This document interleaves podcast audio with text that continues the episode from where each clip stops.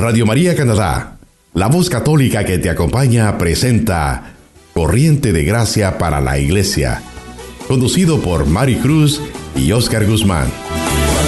Cuando el Dios, suceden cosas, suceden cosas maravillosas.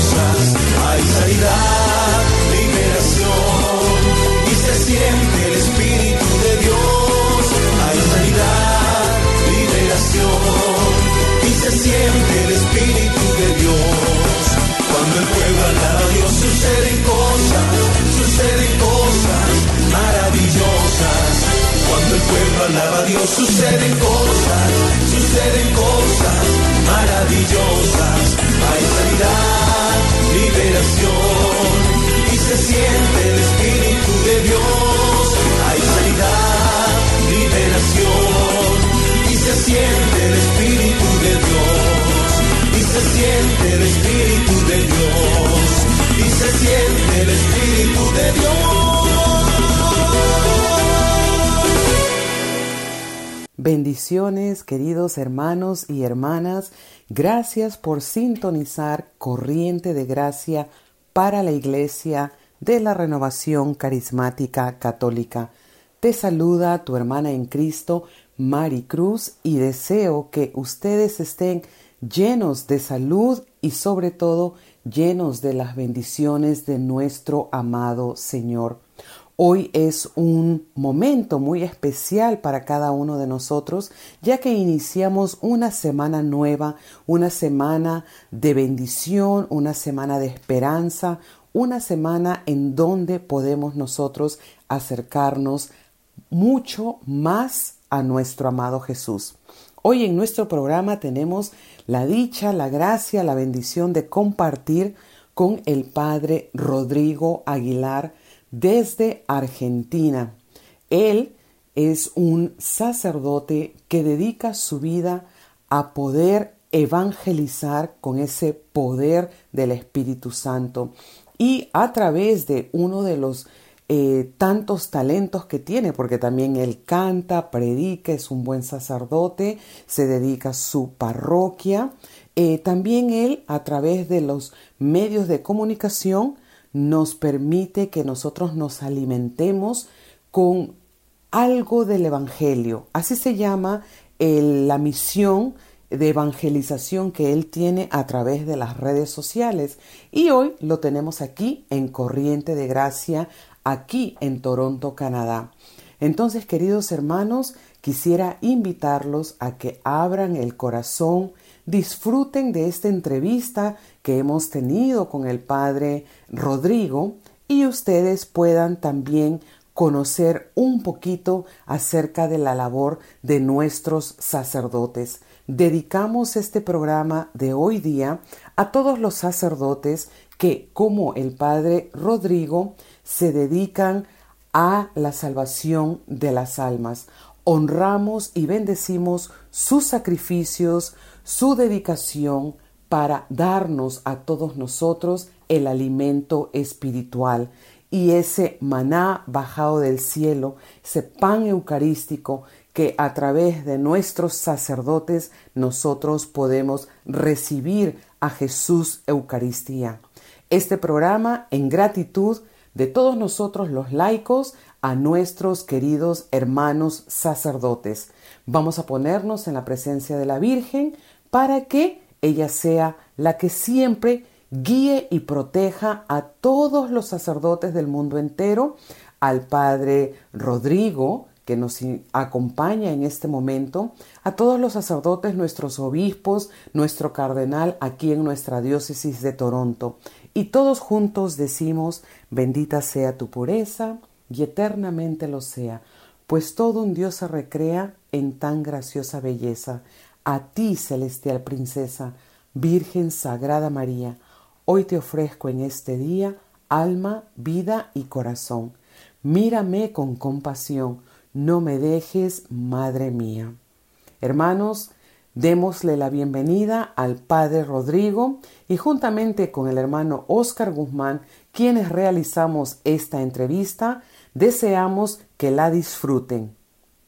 Padre, una vez más, bienvenido a Corriente de Gracia. Gracias por aceptar esta invitación y por sacar este tiempo. Yo sé que en Argentina están adelantados, entonces es un poquito más eh, tarde para usted, pero sin más preámbulo, Padre, cuéntenos quién es el Padre Rodrigo. Yo sé un poquito de usted y me llamó mucho la atención cuando usted se presentó en una entrevista que le dijeron, que le hicieron y usted dijo que tenía 110 primos, 23 tíos, y eso me ha llevado a mí a querer ir averiguando cuántos tíos y cuántos primos tiene Maricruz también. Cuéntenos, padre.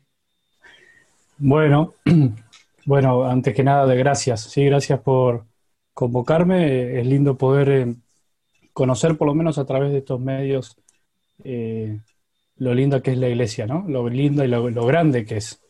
Y, lo, unido que nos podemos sentir todos, eh, aún sin conocernos, ¿no? Físicamente y sin... Pero bueno, esa es la maravilla de, de la fe, del espíritu que nos une a todos. Así que para mí es una, una gran alegría. Y bueno, ¿quién es el padre Rodrigo? Eh, antes que padre soy, soy cristiano, ¿no? Me, siempre me acuerdo de, una frase de San Agustín que, me quedó muy grabada, que dice, que le decía a sus fieles, ¿no? San Agustín, que mañana vamos a celebrar su, memoria, hoy la memoria de, Santa Mónica, su madre.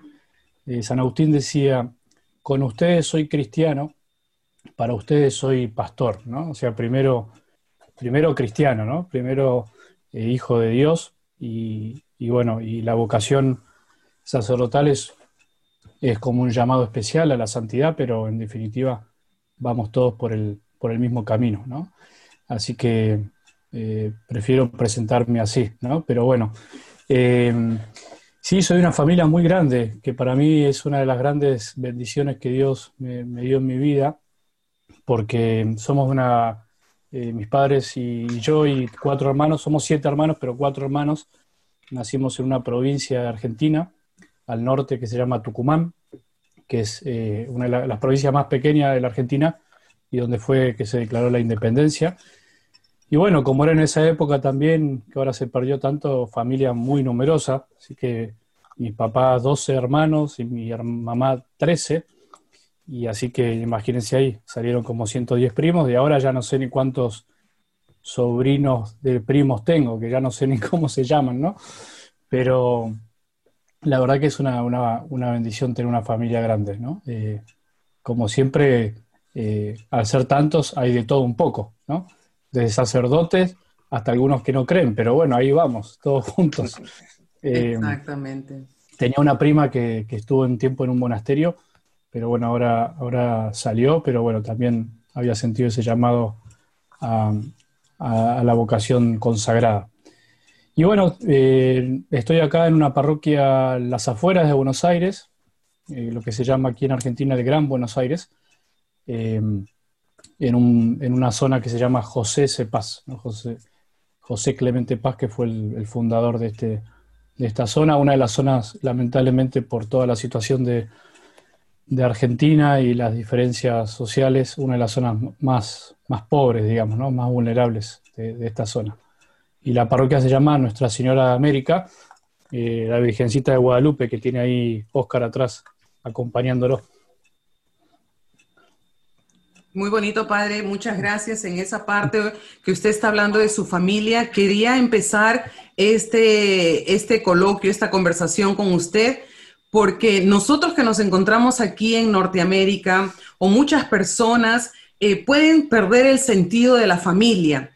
Y cuando yo lo escuché a usted, conversar, hablar acerca de su familia, me hizo pensar, me hizo meditar en lo importante que es nosotros mantener el núcleo familiar, no solamente con, nuestra familia de sangre, sino también con las comunidades. Nosotros eh, somos parte de la renovación carismática católica aquí en Toronto, Canadá, y es también nuestra familia espiritual. Usted es un sacerdote que está dedicando su vida, su tiempo a la evangelización. Lo estamos siguiendo a través de algo del Evangelio. Es un espacio corto, pero poderoso. porque usted en un corto tiempo, en unos cuantos minutos, usted, yo lo he estado más o menos llevando ahí siete, ocho, nueve minutos, pero va, así como dijo ayer, sin anestesia al grano, igual como Jesucristo. Y nosotros necesitamos de esas eh, palabras, de esas exhortaciones. Yo quisiera que usted nos hable un poquito de lo conservador que es el Padre Rodrigo y de lo moderno que es el Padre Rodrigo, porque me encantó y quisiéramos también con el hermano Oscar saber qué es para usted la sotana. Yo lo he escuchado hablar de la pasión de su sotana. Nosotros los laicos queremos de alguna u otra forma apoyar a nuestros sacerdotes y me atrevo hoy con el permiso de todos los que nos están escuchando, dedicar este espacio en estos cuatro meses que ha partido nuestro Padre Juan al cielo, porque sabemos que, que, tiene que estar en el cielo un hombre tan bondadoso como el Padre Juan. Y al tener aquí al Padre Rodrigo y hablarnos ahora de esta parte de conservador y moderno, que nos lleve también a nosotros, los laicos, a amar más a los sacerdotes por esa pasión que usted le tiene, no solo a su sacerdocio, pero también la sotana que usted carga. Bueno, eh, hago, hago un breve paréntesis con lo respecto de la familia que decías, Maricruz y Oscar, porque creo que es, es muy importante. Eh, no por mi familia en sí, obviamente a mí la familia me me ha hecho ser lo que soy y es lo que siempre le agradezco a Dios pero con respecto a lo que apuntaba de la importancia de una familia, de una comunidad, eh, visto desde el punto de vista teológico, ¿no? Y, eh, tan, teológico y humano, tendríamos que decir que la familia es, digamos, es, por eso se le llama la iglesia doméstica, ¿no? Porque claramente en toda la historia de la salvación Dios se manifestó siempre en comunidades, ¿no? A veces se manifestó personalmente, pero siempre para que esos intermediarios lleven el mensaje a una comunidad. Jesús nació en una familia, ¿no? Habiendo, habiendo podido nacer, eh, digamos, o aparecer en este mundo, por decirlo así, mágicamente, eh, Jesús no, quiso nacer en una familia, ¿no? Quiso elegir una madre, un padre, quiso vivir en un, en un, en un lugar concreto, en un pueblo, eh, manifestarse a un pueblo. Entonces, eh, para la iglesia siempre una comunidad de la familia es, es el destinatario del mensaje de salvación y al mismo tiempo es de donde brota también la salvación. Eh, podríamos decir que cuántos de nosotros hemos sido salvados gracias a una comunidad, a una comunidad que, que para algunos puede ser la familia de sangre, pero lo que da la iglesia, lo que da la fe es una familia que trasciende la familia de sangre. ¿no? Por eso tantos de nosotros eh, o tantas personas que han encontrado la fe fuera de su familia también, pero ¿por qué? Porque hay una familia más grande que es la iglesia, ¿no? Y yo no sé la historia de ustedes, pero me imagino que también el desarraigo, el, irse de su tierra, el estar a veces lejos de la familia, les, ha, hecho encontrar una familia distinta, ¿no? Me imagino allá, que es la familia de la iglesia. Así que la familia siempre, ¿no? Siempre es eh, para nosotros debería ser, ¿no? Esa referencia, eh, tanto desde lo espiritual, desde lo, desde lo comunitario, desde la fe, como desde lo humano, ¿no? Eh, para aquellos que no han tenido la, gracia o la suerte de tener una linda familia, una familia que acompañe, siempre tenemos a la familia de la iglesia. Y con respecto al otro, eh, mientras me preguntabas esto de lo, de lo conservador y, tradicional, que a mí, yo siempre digo que no, no, me gusta muchas veces las etiquetas, ¿no? Porque entre, en la iglesia también a veces sin querer caemos en esto de, del mundo de etiquetarnos, ¿no? De decir, bueno, eh, porque tal persona, no sé, en este caso usa sotana, decimos que es conservador, o porque tiene tal forma de pensar, es más abierto, como se dice a veces progresista. Pero, pero sí vale la pena hablarlo porque es muy importante. Y me acordaba de la frase de Jesús que dice, eh, todo escriba convertido al reino de los cielos eh, saca, de lo, saca de lo antiguo y lo convierte en nuevo, dice algo así, ¿no? Jesús. Eh, con lo cual, el Evangelio es, en el, fondo, la esencia del Evangelio es encontrar eso, es encontrar la novedad en lo de siempre, podríamos decir. Es encontrar la novedad en lo antiguo también. Eh, para el mundo no, el mundo, para el mundo lo antiguo es lo que ya no sirve, eh, lo que no tiene sentido, lo que pasó, lo que ya cambió, ¿no? En cambio, para, el mensaje del Evangelio, eh, la tradición, lo que se llama a veces comúnmente tradición, no es lo antiguo, sino es la capacidad de hacer nuevo lo antiguo. Porque lo antiguo por sí mismo no siempre es bueno. Ustedes eh, experimentarán también ahí en sus parroquias o en la, o en la renovación o en su comunidad la, típica frase de, una parroquia que, cuando uno quiere cambiar algo, ¿qué se responde? No, padre, esto siempre se hizo así, ¿no? se, responde a eso, ¿no? Eh, con cosas cotidianas como, no sé, el florero que va ahí a un costadito, o la vela, o cosas litúrgicas, o por ahí con, no, con, la forma de dar catequesis o con la forma de, de, un grupo, por ejemplo, un grupo, eh, es como que está muy arraigado eso de que lo que parece que siempre se hizo de una manera, siempre es bueno, ¿no? Eh, o también estaría el otro extremo de, pensar que todo lo nuevo de por sí es bueno. Y en realidad eh, Jesús con su palabra y con sus enseñanzas nos enseña que algo bueno no pasa tanto por si es antiguo o si es nuevo, sino por el modo en que lo hago. Porque yo puedo hacer algo antiguo, una práctica, una costumbre, una oración, por ejemplo, vamos a, todo el ámbito de la iglesia, ¿no? Eh, una oración, eh, la misa, eh, una forma de, de, un grupo parroquial, etcétera, y lo puedo hacer al modo antiguo, pero sin corazón, y entonces no tiene mucho sentido, por más que lo haga a rajatabla, ¿no? Como se dice, bien estricto.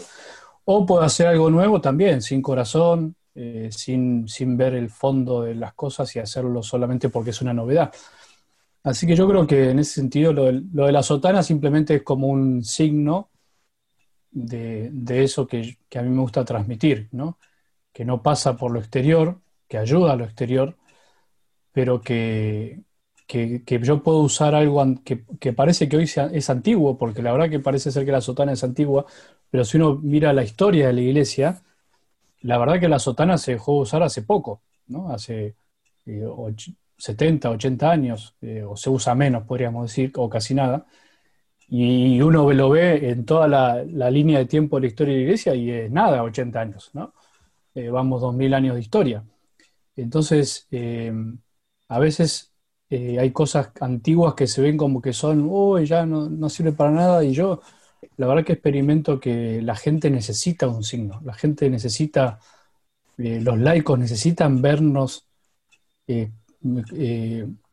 no solo vestidos, obviamente, comprometidos con, el Evangelio, pero como se dice, el dicho, el hábito nace al monje, pero hay que agregarle una partita, pero, como, pero ayuda mucho. No, por, ahí dicen de que, de que eh, actualizarse, o sea, traer la novedad a la actualidad, pero sin perder la esencia de esa actualidad, de esa, de esa novedad. O sea, el Evangelio es novedad desde siempre y seguirá siendo novedad. Y, y, eso es lo que nosotros tenemos, ustedes como sacerdotes y nosotros como laicos, es de presentarla en la actualidad siempre sin perder la esencia de la novedad. ¿Sí me explico? Porque el sacerdote podrá andar solamente con su camisa o algo así, pero dentro de lo que lleva él y ha aprendido y lo que ha vivido y lo que sigue viviendo, es la novedad que se actualiza a este mundo en que estamos viviendo hoy día. Dicen que hoy día ya la gente no quiere oír hablar de Dios, quiere ver a, Dios caminando entre los hombres y mujeres que caminamos con un buen sentido de, de cristianismo con una buena práctica del cristianismo, dando testimonio de que verdaderamente creemos en Cristo. Me imagino de que a eso más o menos vamos llegando eh, en lo que es la actualización de la novedad sin perder la esencia de la novedad.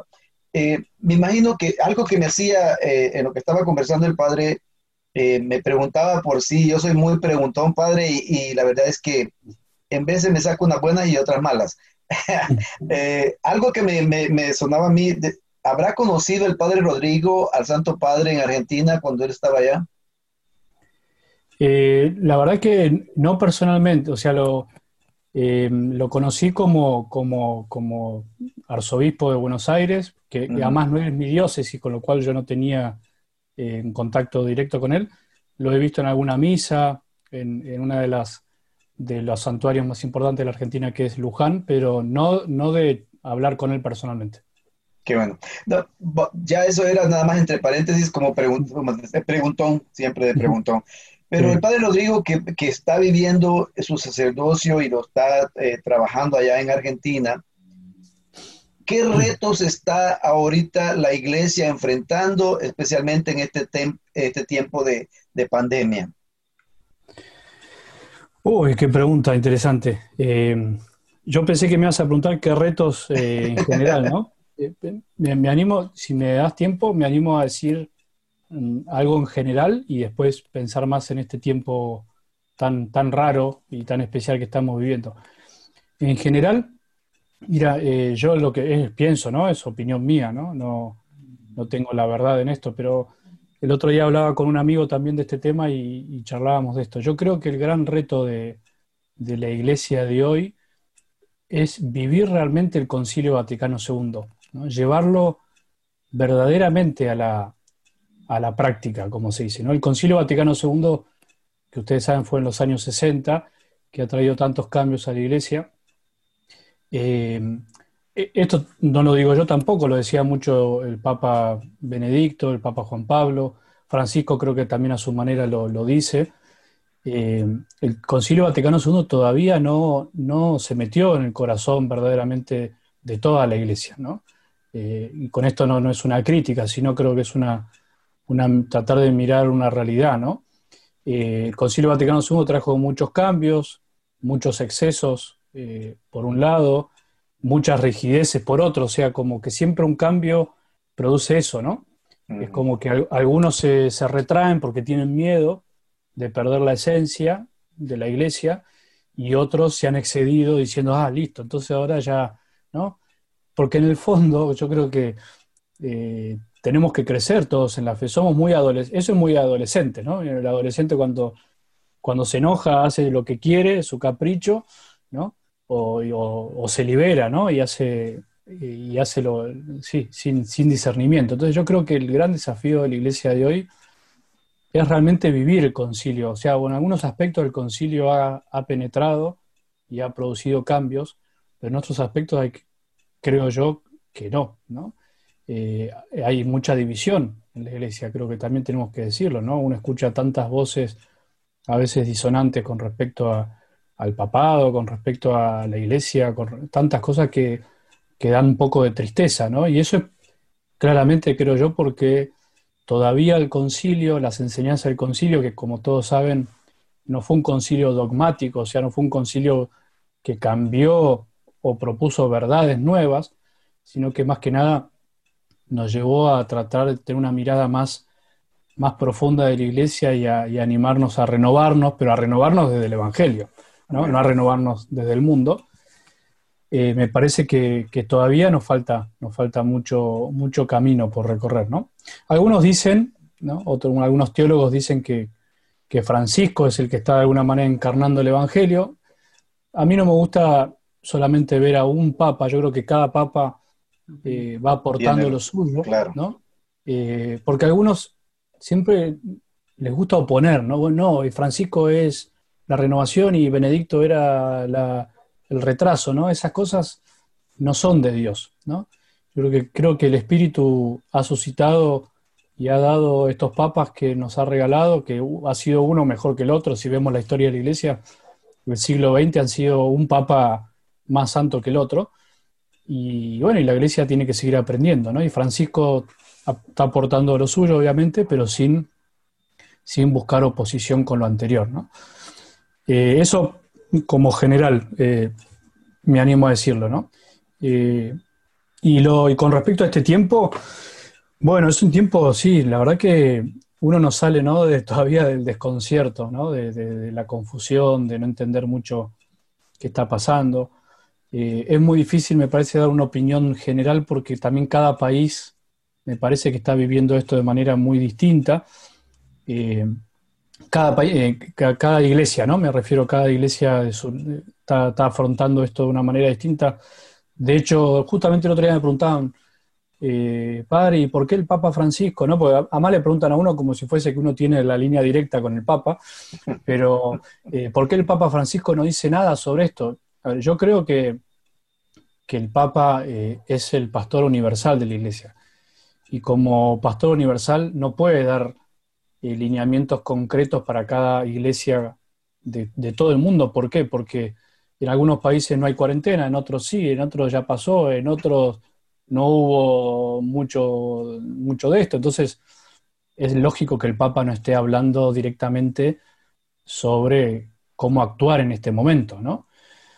Por eso yo creo que el desafío es justamente en cada lugar concreto, en cada iglesia particular, en cada parroquia, en cada comunidad, que es distinta y que tiene realidades distintas y que tiene situaciones sociales distintas, situaciones económicas distintas, políticas distintas, cada comunidad cristiana debería eh, hacer su propio discernimiento, ¿no? Cómo obrar. Eh, por supuesto que guiados por la iglesia, ¿no? Por los pastores de la iglesia. Por ejemplo, en nuestro país hay situaciones muy distintas. Hay diócesis que ya están celebrando la misa, eh, otros obispos que han sido como más, más duros, por decirlo así, y han determinado eh, la no celebración porque quieren esperar. Mi diócesis particularmente, digamos, sin hablar de, la, del gobierno, ¿no? sin hablar de, las disposiciones del Estado, eh, nuestro obispo nos ha dado de alguna manera cierta libertad, tratando de, no armar mucho lío, como se dice, para que no nos, no nos prohíban. Entonces algunos sacerdotes estamos celebrando la misa. Eh, entonces, lo que sí para mí no hay que hacer, yo tengo claro lo que no hay que hacer. lo que sí hay que hacer es ya más difícil. Lo que creo que no hay que hacer, el desafío de hoy, es quedarnos dormidos. O sea, es... Eh, yo entiendo que nos tenemos que cuidar y entiendo que de alguna manera tenemos que obedecer ciertas normas, ¿no? Pero yo no concibo quedarnos dormidos, no concibo eh, una iglesia eh, siempre me pregunto lo que un santo se preguntaba y que ayudaba para, para discernir, lo deben conocer el padre San Alberto Hurtado, él decía, siempre pregúntate qué haría Cristo en tu lugar, ¿no? ¿Qué haría Cristo en tu lugar? Eso es una de las maneras más fáciles a veces de buscar el, el discernimiento. Yo a veces a las mujeres le pregunto, bueno, ¿qué haría, qué pensás que haría la Virgencita en tu lugar, no? Eh, y, yo el otro día lo decía yo en una misa, eh, yo no, me lo imagino a Jesús encerrado con los doce apóstoles, no me lo imagino, no puedo imaginármelo, ¿no? Eh, no me lo imagino a Jesús esperando que, Herodes diga que podemos caminar por la calle, que podemos llevar a Jesús, llevar el mensaje, ¿no? algunos lo toman como un llamado a la desobediencia, pero no, no estoy diciendo eso. Lo que estoy diciendo es que nosotros tenemos que obedecer al Estado en cuanto eh, en, las cosas que nos ayudan a vivir mejor, obviamente, ¿no? Eh, y hay cosas que, por lo menos acá en Argentina, nos están ahogando, nos están eh, matando lentamente. Entonces, lo que sí tengo claro, vuelvo a decir, y con esto termino, que no hay que hacer es, yo no me puedo quedar encerrado. Yo no puedo decirle a, Hoy fui a ver un, hoy fui a un, cementerio a enterrar a una pobre niña de dos años que, murió por, por mala praxis y no nos dejan entrar a los cementerios, ¿no? Eh, y, yo me voy a quedar callado. Yo voy a decir, eh, ah, bueno, sí, no, porque el protocolo lo dice. Yo, y mientras tanto los supermercados están llenos, mientras tanto se está habilitando el fútbol, mientras tanto eh, eh, la gente va a poder ir a, eh, hacer sus cosas, y nos están quitando el derecho más básico, más humano, que es enterrar a nuestros propios muertos, ¿no? yo pienso un poco así. El otro día una, amiga me decía, padre, pero tenés cuidado con lo, con lo que decís, porque no, yo lo tengo que decir. lo tengo que decir porque la injusticia eh, San Juan Bautista murió por decirle a Herodes que, estaba cometiendo adulterio. Y bueno, si nos tienen que cortar la cabeza, eh, bendito sea Dios, porque es por, por amor a la verdad, ¿no? Eh, ahora, termino con esto, no estoy llamando a la rebelión, estoy llamando a usar el cerebro que Dios nos dio y el corazón para ver hasta qué punto las cosas que nos imponen son realmente sanas. Y entonces, creo que cada iglesia, cada pastor, cada grupo de laicos también lo puede hacer ese camino. Hay que hacerlo porque esto además va para largo. Parece que, por lo menos acá en Argentina, no, no termina más. Escuchando lo que usted nos está diciendo, la verdad que eh, nos lleva a meditar, a pensar eh, no solamente con la visión eh, sacerdotal como la tiene usted, sino también nosotros como laicos, en este paso de, niños espirituales a adolescentes espirituales a adultos, que podamos demostrar una madurez firme, una madurez fuerte, una madurez comprometida, que en medio de la realidad que estamos viviendo, porque no podemos cerrar los ojos a la realidad global que está prácticamente golpeando el mundo entero con esta pandemia, con este encerramiento. Pero escucharlo, lo que usted está diciendo, o sea, ¿qué haría Jesús en este momento? Yo creo que, que en este tiempo, y aquí viene la parte moderna, ¿no? Que podríamos decir que estamos implementando lo que es la nueva evangelización con los nuevos métodos, con los nuevos, con el nuevo celo, con el nuevo ardor. Eh, estamos unidos en este momento Argentina con Canadá, con Toronto, eh, yo de Perú, Oscar del Salvador, usted argentino con su mate ahí disfrutándolo, 100% argentino. Em, quiero decir que lo que usted está hablando es cierto. Muchas veces eh, la novedad, lo nuevo, como nosotros queremos como aplacarlo para no abrazarlo. ¿Por qué? Porque como dice el Papa Francisco en la parte novedosa, cuando no la aceptamos es porque tenemos miedo a perder el control. Ah, y, él lo explica muy bonito en esa parte cuando él habla acerca de la novedad, abrirnos a la novedad y a las sorpresas del Espíritu Santo. Y queremos a través de este programa y a través suyo invitar a todas las personas que estamos experimentando esta realidad que puede ser miedo, lo que usted acaba de experimentar en el cementerio, nosotros también han habido pérdidas de seres queridos, de niños, adultos. O sea, dentro de todo eso, ¿qué hacemos?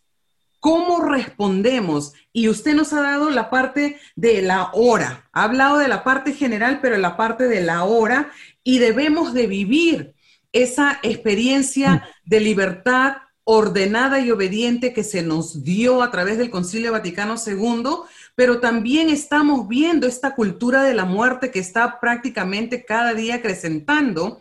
Y, recientemente estaba escuchando unas palabras que decía, es como que estamos con el, la cultura del Evangelio versus peleando contra la cultura del anti-evangelio. Los cristianos peleando, en el sentido peleando no, sino que luchando, yendo en contra de la cultura de la muerte, pero aquellos que están haciéndole el contrapunto al Evangelio. Entonces, nosotros como laicos damos la voz, como usted dice, de ese Juan el Bautista, de que debemos de mantenernos despiertos. Nuestra iglesia tiene que estar viva, aún en la situación que estamos enfrentando. Y es ahí donde yo siempre digo que los laicos somos el apoyo para nuestros sacerdotes. Pero a veces caemos en que todo se lo dejamos a usted. Como usted dice, yo no tengo una línea directa con, el Papa, con él, sino que a veces nosotros nos sentimos tan ofuscados y limitados que le dejamos todos a ustedes. Ahora, lo que usted nos está hablando me invita a mí a pensar en mi entrega como laico, en la madurez y una exhortación muy, muy grande, no quedarse dormidos hacer algo, y me vienen las palabras del Papa Francisco, armemos un lío santo a través de los medios de comunicación. Usted está prácticamente llegando a miles de países con algo del Evangelio. Algo del Evangelio y algo que usted dijo hoy día que lo tuve que tomar aquí, es las palabras de la Madre Teresa de Calcuta, quien no vive para servir, no sirve para vivir. Y lo que nos dice San Benito en su regla de oro, ¿no? Ora y labora. Yo creo que estamos en este momento, en agosto 27, aquí con la presencia de Santa Mónica que nos acompaña, que debemos nosotros escuchar la voz del clero, la voz sacerdotal que viene del Padre Rodrigo mm. representando a todos los sacerdotes, ¿qué nos dice a nosotros laicos que decimos ser comprometidos, que decimos ser estar enamorados de Jesús, mm. pero usted también decía hoy día en la parte del Evangelio que a Pedro también se le cuestionó quién es Jesús. Y él dijo, es el Mesías, es el Señor, es el único, es el todo. Pero hay que ir del conocimiento al corazón. Y yo quisiera que usted profundice eso porque hay muchos laicos que necesitamos no solamente hablar de Jesús, sino de que las acciones demuestren que Jesús está en el corazón. Llévenos un poquito más profundo, vamos a ir remando un poquito más profundo en este mar del conocimiento de Jesús hasta llegar al corazón. Jesús dentro de nosotros. Y esto que sea de la parte sacerdotal a los laicos que estamos escuchando en este momento el programa. Bueno, me, vino a la memoria una, frase de, San Francisco de Asís, ¿no? que le decía a sus hermanos, eh, predica con tu vida y si es necesario, con tus palabras, si es necesario. Con lo cual esa frase sintetiza mucho lo que estamos, eh, lo que me estabas diciendo, Maricruz. Eh, en definitiva, lo que, lo que va a dejar huella, lo que transforma, es lo que, es lo que hacemos, ¿no? Es lo que decimos. Eh, de la Madre Teresa, sí, nos acordamos de alguna frasecita linda que dijo ella, pero ¿qué es lo que cambió lo que hizo esa gran mujer? Que también vamos a celebrar la misa, la, la fiesta ahora en septiembre. Lo que hizo, lo que hizo, ¿no? Eh, ella era ella la que, la que primera se ponía ¿no? a hacer las cosas, con lo cual, eh, relacionando con esto del conocimiento, en realidad, eh, ahí hago una, una, salvedad, una aclaración. Nosotros cuando hablamos de conocimiento, en general, por el tiempo que vivimos, ¿no? por la modernidad, el conocimiento se ha reducido a una, cuestión racional, intelectual. ¿no? cuando decimos conozco algo, lo reducimos en general a pensar que es porque lo sé, lo sé formular, sé decir una frase, sé un concepto, pero para el Evangelio la palabra conocer implica toda la persona. El conocimiento es, en realidad, el, conocimiento, una vía del conocimiento, podríamos decir que, conocemos por diferentes medios, ¿no? Eh, eh, una vida del conocimiento es el conocimiento del corazón, o sea, el conocimiento intuitivo. Eh, hoy se llamaría por ahí la empatía, ¿no? Esa capacidad, esa sensibilidad para poder comprender lo que le pasa al otro, ¿no? esa compasión que tuvo Jesús, ¿no? La compasión, no dice Jesús conoció, sabía quién, no sé, pensaba quiénes eran las personas, no, Jesús se compadecía porque padecía con los otros. Con lo cual el conocimiento, en realidad, tendríamos que acostumbrarnos a que conocer es amar. ¿no? Eh, por eso está esa frase también que dice, ¿no? no se conoce lo que no se ama. ¿no? Y podríamos decir, no se ama lo que no se conoce.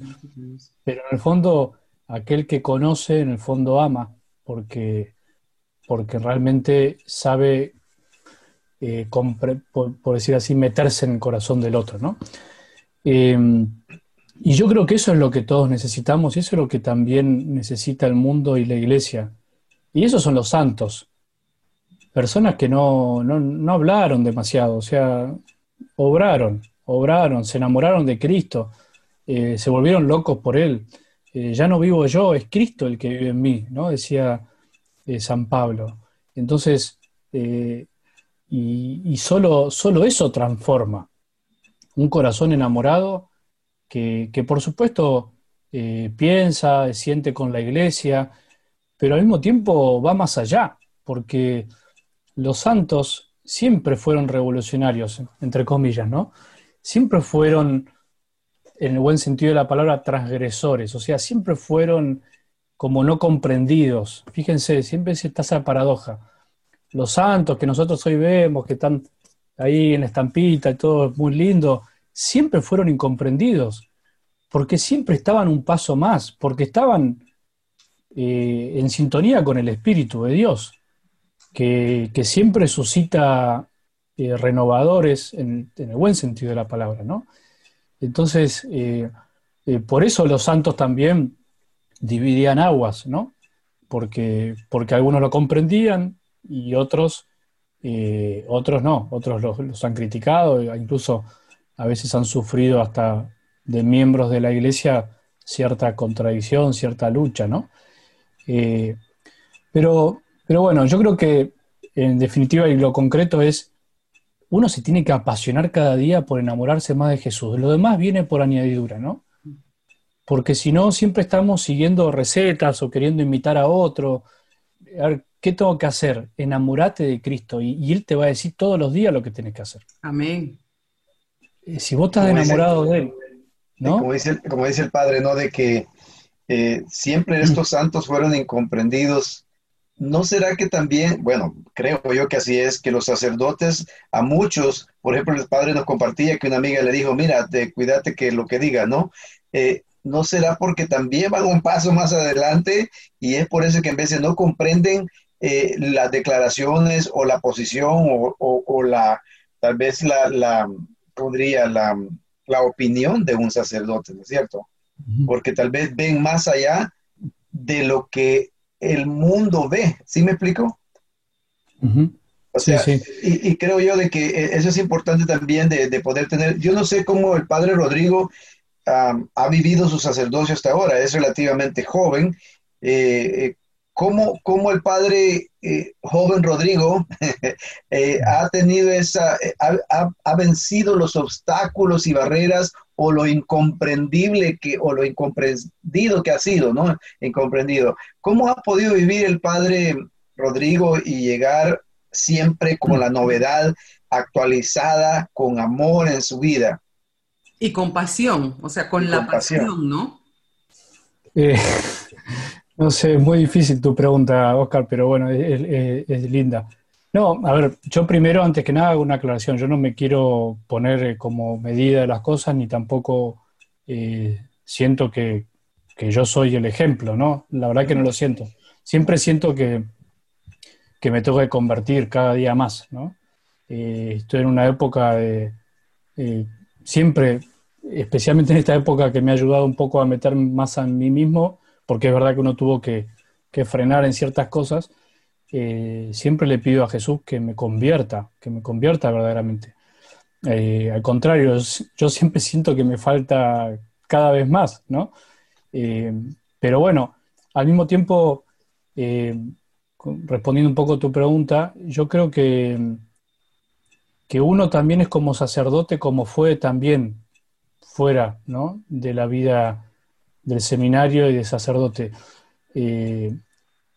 Eh, siempre en el seminario me acuerdo nos decían, uh, acuérdense que ustedes van a ser, no piensen que el, ministerio los va a transformar así mágicamente, ustedes van a ser como fueron seminaristas.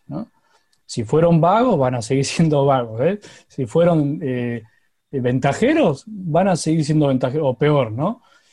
Y, yo por eso, volviendo al principio, a lo de la familia, yo creo que uno es mucho también como es, como fue en la familia, como lo formaron, eh, con los ejemplos que uno vio, ¿no? De sus padres, eh, del trabajo, del esfuerzo, del jugarse por las cosas. Entonces yo ahí mucho no tengo para, para tener mérito, porque yo creo que heredo mucho de, de, mi, de mi, familia. Pero bueno, yo siempre fui así un poco eh, eh, extremista. Algunos hasta, hasta tengo personas que me critican porque dicen que soy extremista, pero siempre he sido como eh, llevar las cosas al, máximo, ¿no?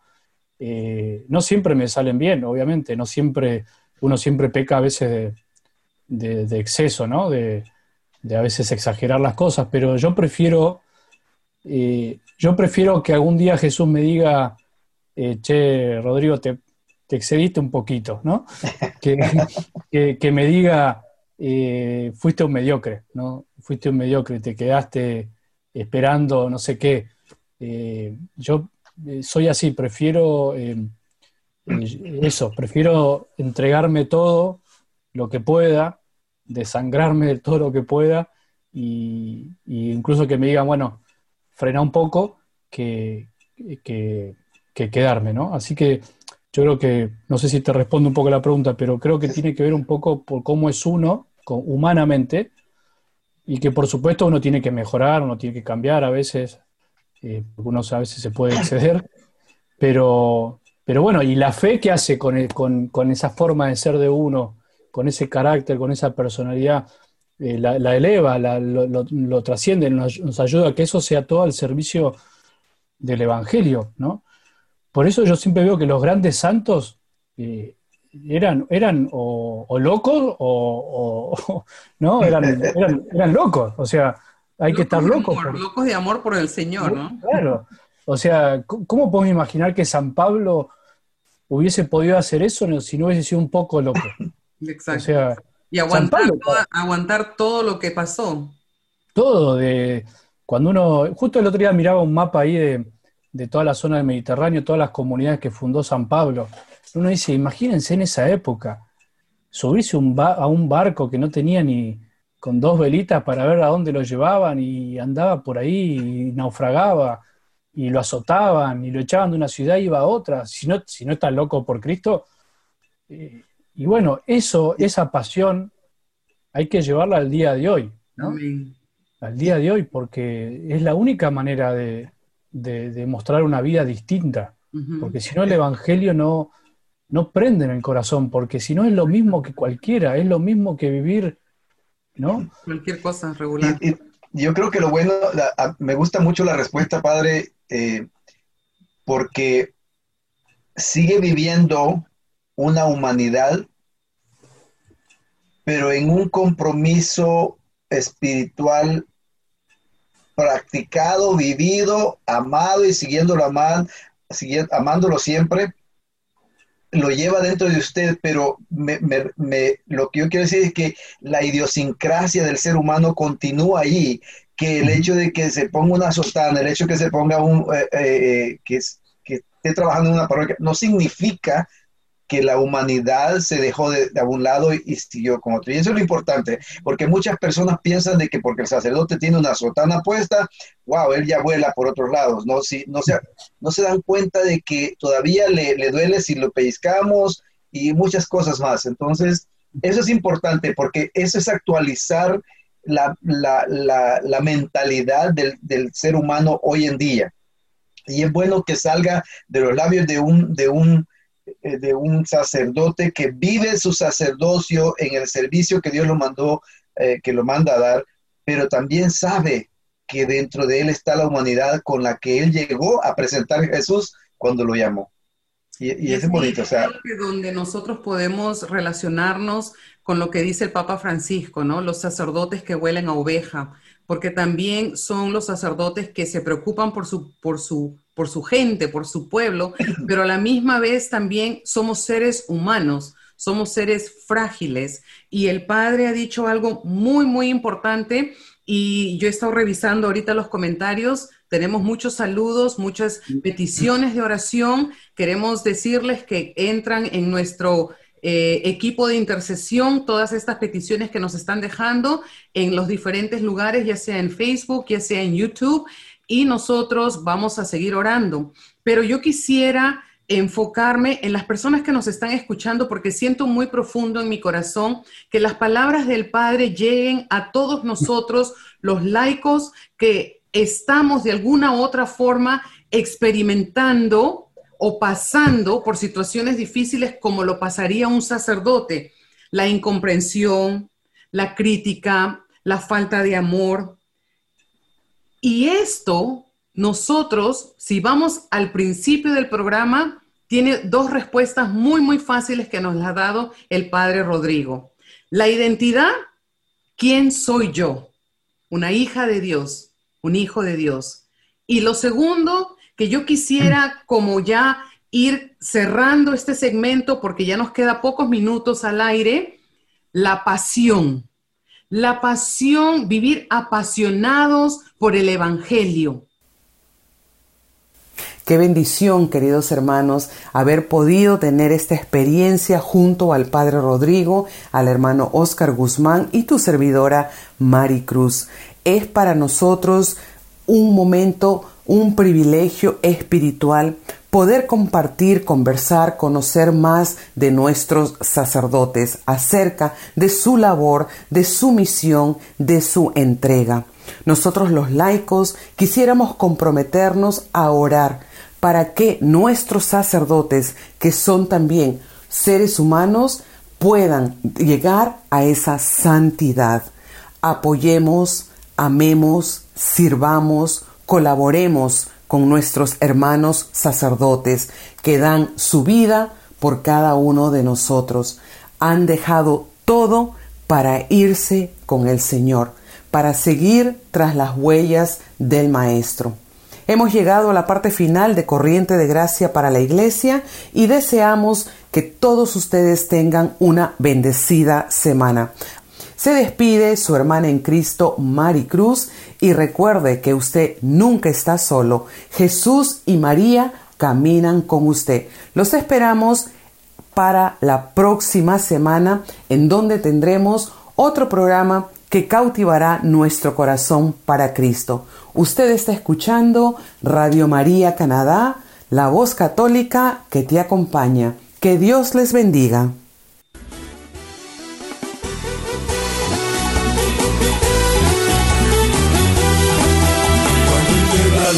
Suceden cosas, suceden cosas maravillosas. Hay sanidad, liberación y se siente el Espíritu de Dios. Hay sanidad, liberación y se siente el Espíritu de Dios. Cuando el pueblo alaba a Dios, suceden cosas, suceden Pueblo alaba a Dios suceden cosas, suceden cosas maravillosas. Hay sanidad, liberación y se siente el Espíritu de Dios. Hay sanidad, liberación y se siente el Espíritu de Dios. Y se siente el Espíritu de Dios. Y se siente el Espíritu de Dios. Usted escuchó Corriente de Gracia para la Iglesia, conducido por Mari Cruz y Oscar Guzmán, en Radio María Canadá, la voz católica que te acompaña.